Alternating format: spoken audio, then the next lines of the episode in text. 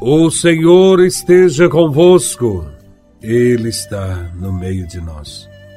Proclamação do Evangelho de Nosso Senhor Jesus Cristo, segundo São Lucas, capítulo 16, versículos de 1 a 13. Glória a Vós, Senhor. Naquele tempo, Jesus dizia aos discípulos: um homem rico tinha um administrador que foi acusado de esbanjar os seus bens. Ele o chamou. Ele disse: Que é isso que ouço a teu respeito? Presta contas da tua administração, pois já não podes mais administrar meus bens. O administrador então começou a refletir: O Senhor vai me tirar a administração. Que vou fazer? Para cavar, não tenho forças. De mendigar, tenho vergonha. Ah, já sei o que vou fazer. Para que alguém me receba em sua casa, quando eu for afastado da administração. Então ele chamou cada um dos que estavam devendo ao seu patrão, e perguntou ao primeiro: Quanto deves ao meu patrão? Ele respondeu: Cem barris de óleo. O administrador disse: Pega a tua conta, senta-te depressa e escreve cinquenta. Depois ele perguntou ao outro: E tu, quanto deves? Ele respondeu: Cem medidas de trigo. O administrador disse: Pega a tua conta, escreve oitenta. E o Senhor elogiou o administrador desonesto, porque ele agiu com esperteza. Com efeito, os filhos deste mundo são mais espertos em seus negócios do que os filhos da luz. E eu vos digo: usai o dinheiro injusto para fazer amigos, pois quando acabar, ele vos receberão nas moradas eternas. Quem é fiel nas pequenas coisas, também é fiel nas grandes. E quem é injusto nas pequenas, também é injusto nas grandes. Por isso, se vós não sois fiéis no uso do dinheiro injusto, quem vos confiará o verdadeiro bem? E se não sois fiéis no que é dos outros, quem vos dará aquilo que é vosso? Ninguém pode servir a dois senhores, porque ou odiará um e amará o outro, ou se apegará a um e desprezará o outro. Vós não podeis servir a Deus e ao dinheiro. Palavra da salvação. Glória a vós, Senhor.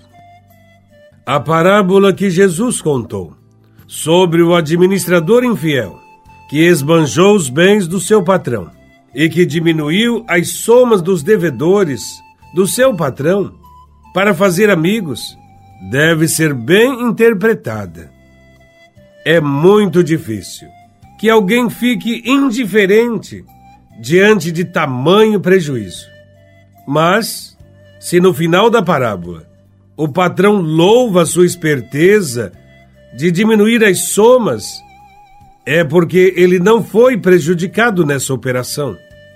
A explicação é a seguinte: naquela época, os administradores deviam entregar aos seus patrões uma determinada quantia, o que eles conseguissem a mais. E às vezes tratava-se de quantias enormes. Ficava com eles.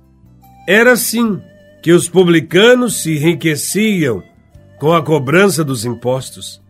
Eles sempre cobravam a mais diante das desconfianças do patrão. O administrador da parábola encontrava-se diante de uma alternativa dramática. Ainda estava em condições de ter um bom dinheiro, mas também podia renunciar esse dinheiro e apostar todas as suas fichas nos amigos. Ele é esperto, muito esperto. Reconhece também o patrão. E o administrador faz uma jogada surpreendente. Enquanto os amigos, que só confiam no dinheiro, talvez tentem induzi-lo a aproveitar até o fim a sua posição de administrador e assim aumentar a sua conta bancária, ele surpreende a todos. Sabe que o dinheiro pode se desvalorizar e então decide apostar tudo nos amigos. É esta escolha acertada, prudente, que Jesus também nos aconselha a fazer. Ele mesmo nos tranquiliza, dizendo: as pessoas que tivermos beneficiado estarão sempre ao nosso lado e testemunharão a nosso favor quando o dinheiro não tiver mais valor algum. Foi isso que o administrador fez. Preferiu perder a margem de lucros e fazer amigos. É isto que vemos no Evangelho. Ao primeiro devedor, ele perguntou quanto deves. E ele respondeu: cem barris de óleo. E o administrador disse: escreva apenas cinquenta. Veja o tamanho do lucro do administrador.